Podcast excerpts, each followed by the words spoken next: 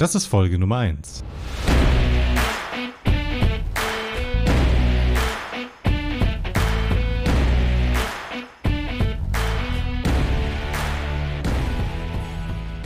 Hey und herzlich willkommen zu How to Sell Food Online Fast, ein For Foodies Original Podcast für innovative Food Startups. Wir sind Isabel, Sven und Dennis und beschäftigen uns in jeder Episode damit, mit welchen Prozessen, Automatisierungen und Tools ihr euer Food Startup noch effektiver und schneller machen könnt. Dabei nehmen wir euch mit auf eine Reise durch unseren Alltag und geben euch Tipps und Tricks, die auch ihr in eurem Startup umsetzen könnt.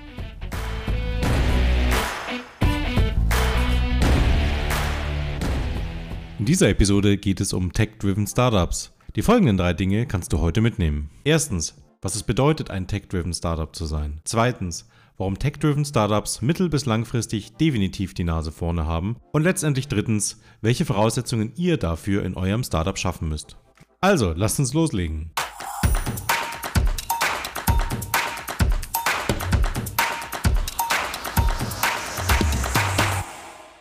Wir alle hören immer mehr von Tech-Driven Startups. Wir alle hören immer mehr von Technologie, die ich einsetzen soll. Sven, wenn du Tech-Driven Startups beschreiben müsstest, was sagst du dazu? Ich glaube, ein Tech-Driven Startup ist etwas, was in der DNA verankert ist. Das heißt, dass vielleicht auf GeschäftsführerInnen und Gründerinnen-Ebene bereits verstanden wurde, dass Technologie ein ganz wichtiger Erfolgsfaktor ist.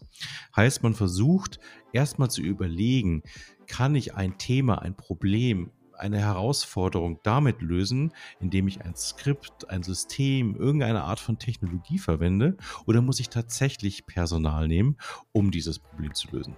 Du sprichst jetzt von der Geschäftsführerebene, von der Gründerebene. Warum sollte man gerade dort anfangen? Ich glaube vor allem, weil natürlich bei Startups das Team noch immer sehr, sehr klein ist und hier vor allem der Gründer, die Gründerin den Takt vorgibt, wie sich ein Unternehmen zu entwickeln hat. Und wenn natürlich von dieser Ebene zum Beispiel äh, immer vorgelebt wird, dass man viel arbeiten, mit viel Personal Themen lösen muss, dann wird sich das Unternehmen immer in diese Richtung entwickeln.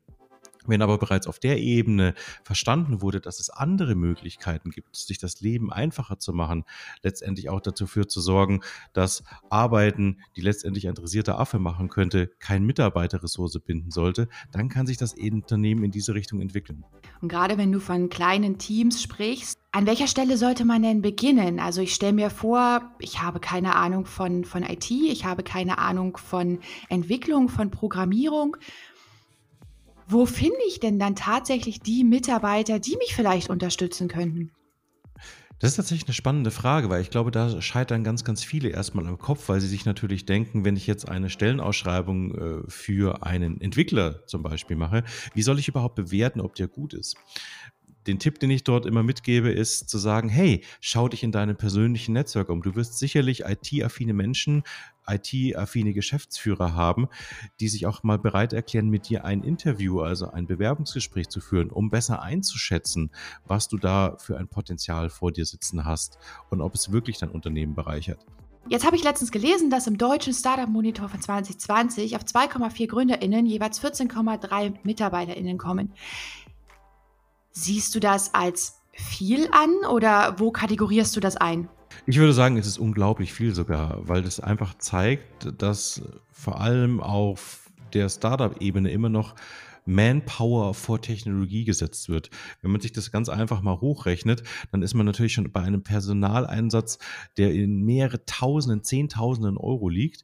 Und wenn ich dieses Budget nehmen würde, um versuchen würde, technologisch gesehen Dinge besser zu machen, komme ich letztendlich natürlich auch viel, viel weiter. Die Sache ist die, ich glaube, es ist immer einfacher, einen Menschen zu finden, der etwas tut. Und es bedarf am Anfang, wenn man damit startet, immer sehr viel Anstrengung, sich zu überlegen, ob etwas technologisch gelöst werden kann. Ich kann nur sagen, es wird sich hinten raus auszahlen. Und jetzt tatsächlich noch mein Lieblingsthema. Ich bin ein großer Freund von Excel-Listen. Ich kann mir vorstellen, ich, ich ich mache damit einfach alles. Ich strukturiere mein Unternehmen, ich kann es längerfristig aufbauen, ich kann tolle Formeln zaubern, vielleicht noch ein super Dashboard. Was hältst du davon? Teilst du meine Meinung zu Excel-Listen? Ich sage ja immer, wenn jemand Excel verwendet, dann hat er die Kontrolle über sein Unternehmen verloren. Ich glaube, es ist aber hart formuliert. Es bedeutet ja nur, äh, Unternehmen versuchen ja mit Excel ein Problem zu lösen. Sie haben kein geeignetes Tool, wo sie mit dieser Information, die sie gerade versuchen zu clustern, zu bearbeiten, umgehen können und nehmen dann ganz automatisch Excel, weil es äh, sofort verfügbar ist und weil sich sehr viele damit auskennen. Ich sage aber persönlich, dass äh, Excel irgendwie ein Geschwür ist, was sich dann durch das Startup wühlt und immer mehr Excel-Listen entstehen. Es äh, werden immer mehr redundante Informationen aufgebaut und am Ende blickt überhaupt keiner mehr durch. Und das dann wieder letztendlich äh, zu kanalisieren und auf ein Tool runterzubrechen, wird irgendwann unfassbar schwierig. Okay, fassen wir einmal zusammen. Von einem Tech-driven Startup spricht man vor allem dann, wenn ein großes IT-Interesse vor allem in der Ebene der Geschäftsführung vorhanden ist dass man verstanden hat, dass Technologieeinsatz erstmal vor Personaleinsatz kommt und dass klar geworden ist, dass die IT-Kosten sich über die Jahre, über die Monate verdoppeln, verdreifachen werden, wenn man nicht vorher bereits dieses Know-how im Unternehmen selber aufgebaut hat und es sich nur über Berater und Agenturen eingekauft hat. Was wir hier natürlich erreichen wollen, ist den Startups smarte Ideen mitzugeben, wie sie ihr Tech-Driven Startup entwickeln können und mittel- und langfristig die Nase vorn haben können. Sven, ab einer gewissen Wachstumsphase steigen die IT-Kosten explosionsartig. Warum ist das so und wo kann ich das in etwa einkategorieren?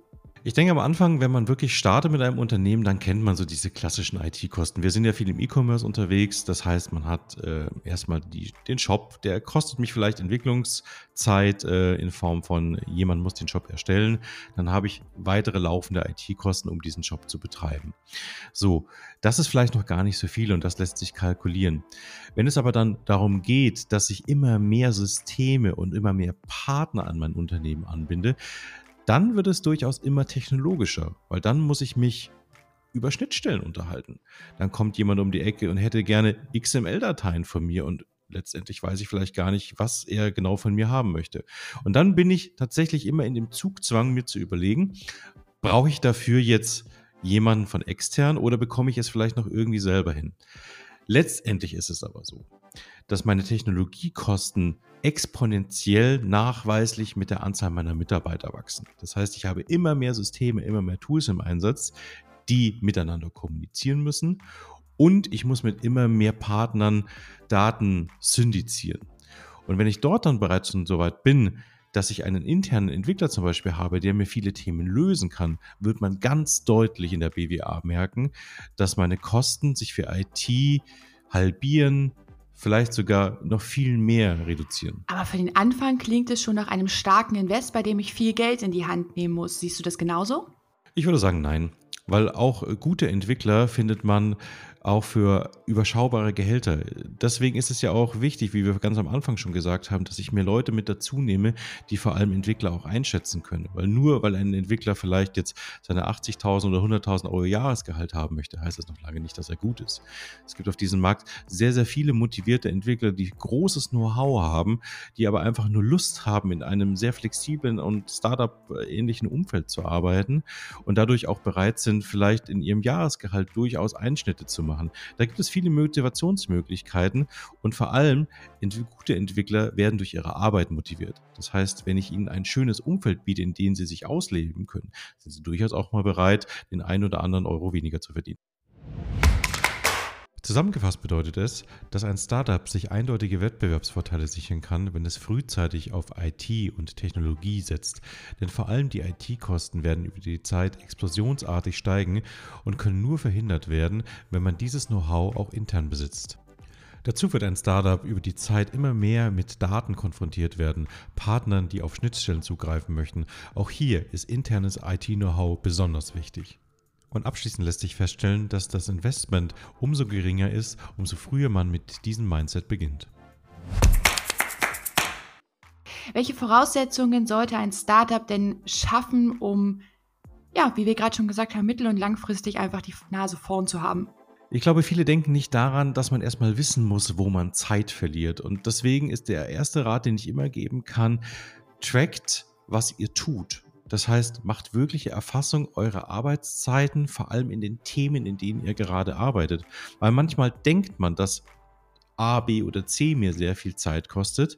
Wenn man tatsächlich aber einmal aufschreibt oder vielleicht wirklich eine Uhr nebenher laufen lässt, woran man gerade arbeitet, merkt man auf einmal, wow, ich investiere unfassbar viel Zeit zum Beispiel in die Bearbeitung von Aufträgen. Und wenn ich dort sehe, dass ich sehr, sehr viel Zeit und damit sehr, sehr viel Manpower investiere, kann ich mir überlegen, wie kann ich das technologisch vielleicht durch ein System lösen. Und wenn wir jetzt über Innovationskultur sprechen, also du hast ja gesagt, es ist wichtig, dass alle mitspielen, dass alle auch die Zeiten tracken und da auch alle eine Affinität für ähm, ja, bilden. Ähm, was sind denn so die, die schlagkräftigsten Punkte? Also Zeittracking, klar, Prozesse. Aber was fange ich damit an? Also wenn ich weiß, wie lange ich für etwas brauche, was mache ich mit der Information? Innovationskultur ist, glaube ich, ein super Stichwort. Ich glaube, es muss jedem die menschliche Arbeitskraft mehr wert werden, weil wenn man Arbeiten äh, von Menschen erledigen lässt, die letztendlich und ohne es böse zu meinen von einem dressierten Affen erledigt werden könnte, dann schätzt man die Arbeitszeit seiner Mitarbeiter und Mitarbeiterinnen nicht wert. Und ich glaube, davon muss man letztendlich wegkommen. Das heißt, immer zu überlegen und auch eine Stich weit faul, also ein Stück weit faul zu sein, ist völlig in Ordnung, dass man nicht alle Aufgaben übernehmen möchte. Neben dem Erfassen der Zeiten ist, glaube ich, auch noch sehr, sehr wichtig, dass man anfängt zu dokumentieren.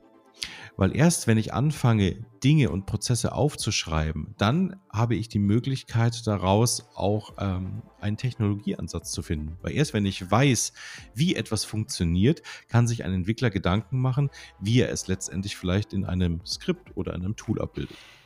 Das klingt aber grundsätzlich danach, dass wenn ich mehr smarte Technologie einsetze und mir ja schon am Anfang, vielleicht auch am Anfang der Gründung schon darüber Gedanken mache, wo ich mit dem Unternehmen hin will und was ich einsetzen möchte, dass ich ja prinzipiell an meinem Unternehmen und an meiner Work-Life-Balance arbeite. Absolut. Ähm, ich glaube, das ist das Aller, Allerwichtigste. Also ich denke nicht, dass man Unternehmen gründen sollte, um maximal viel zu arbeiten, sondern ich glaube, dass man Unternehmen gründen sollte, um maximal wenig zu arbeiten und viel Umsatz und Gewinn zu erwirtschaften. Das klingt gut. Ich glaube, auf diesem Part würde ich wahrscheinlich selber gerne ein Unternehmen gründen. das glaube ich dir sofort. Ich denke, was man noch erwähnen muss, ist ähm, kontinuierliche Automatisierung. Wir, wir hatten jetzt davon gesprochen, zu wissen, was man automatisieren muss, nämlich in Form des Zeittrackings und zu wissen, wie es zu automatisieren ist, in Form der Dokumentation. Wenn man sich dann auch noch wirklich die Zeit nimmt, immer wieder zu hinterfragen, ob der nächste Prozess nun automatisiert wird, wird man letztendlich dazu kommen, dass viele Basisthemen ganz von alleine arbeiten und ich mich tatsächlich mit meinen Mitarbeiterinnen und Mitarbeitern darauf fokussieren kann, dieses Unternehmen weiterzuentwickeln. Stichwort nicht im Unternehmen zu arbeiten, sondern am Unternehmen zu arbeiten. Und bei allen Tools, die ich mir vielleicht überlegt habe, ich stelle mir vor, ich suche mir fünf tolle Tools aus und die arbeiten alle selbstständig an einem Prozess. Gibt es da irgendwas, worauf ich achten muss? Müssen die Tools miteinander reden? Müssen sie verknüpft sein? Absolut. Also ich glaube, das ist auch der größte Herausforderung und spätestens dann benötige ich IT-Know-how im Haus, weil irgendwann werden Partner mit anderen Systemen und Anforderungen um die Ecke kommen und irgendwann wird es dafür äh, eine Notwendigkeit geben, dass Daten zwischen den Systemen ausgetauscht werden. Weil letztendlich ist ein System nur so gut, wie viel Daten es in sich beträgt und wie sehr es mit anderen Systemen vernetzt ist. Das heißt, Schnittstellenentwicklung, Daten durchs Unternehmen zu bewegen, wird ein unfassbar wichtiger Prozess und Fokus werden, umso größer ein Unternehmen wird. Das klingt alles relativ spannend. Äh, ich bin auf jeden Fall ein Stückchen schlauer geworden und habe mir viele wichtige Informationen mitgenommen. Wenn du jetzt kurz zum Schluss nochmal erklären müsstest, was sind so für dich die drei, vier wichtigsten Punkte, die du einem frühphasigen Startup oder vielleicht auch einem, einem mittelgroßen Startup jetzt noch auf den Weg geben möchtest? Ich würde sagen, als allererstes traut euch innovativ zu sein, traut euch IT mit in euer Unternehmen zu lassen und traut euch auch Menschen ins Unternehmen zu lassen, die in diesem Bereich mehr wissen als ihr. Die zweite Sache ist, glaube ich, dokumentieren, die Mitarbeiter und Mitarbeiterinnen zu motivieren, ihre Aufgaben und Prozesse aufzuschreiben, weil nur so ermögliche ich, dass ein Unternehmen wachsen kann. Und letztendlich ist es, glaube ich, auch der letzte Punkt des Automatisieren. Traut euch mit Tools Dinge anzufassen, zu automatisieren, die euch euer Leben schwer machen. Das war How to Sell Food Online Fast, ein 4Foodies Original Podcast. Du kennst jemanden, für den diese Folge ein echter Mehrwert wäre? Teile sie gerne mit ihm. Und wenn du mehr über uns und unsere Arbeit erfahren möchtest, besuche uns gerne unter forfoodies.de. Danke fürs Zuhören und bis zum nächsten Mal.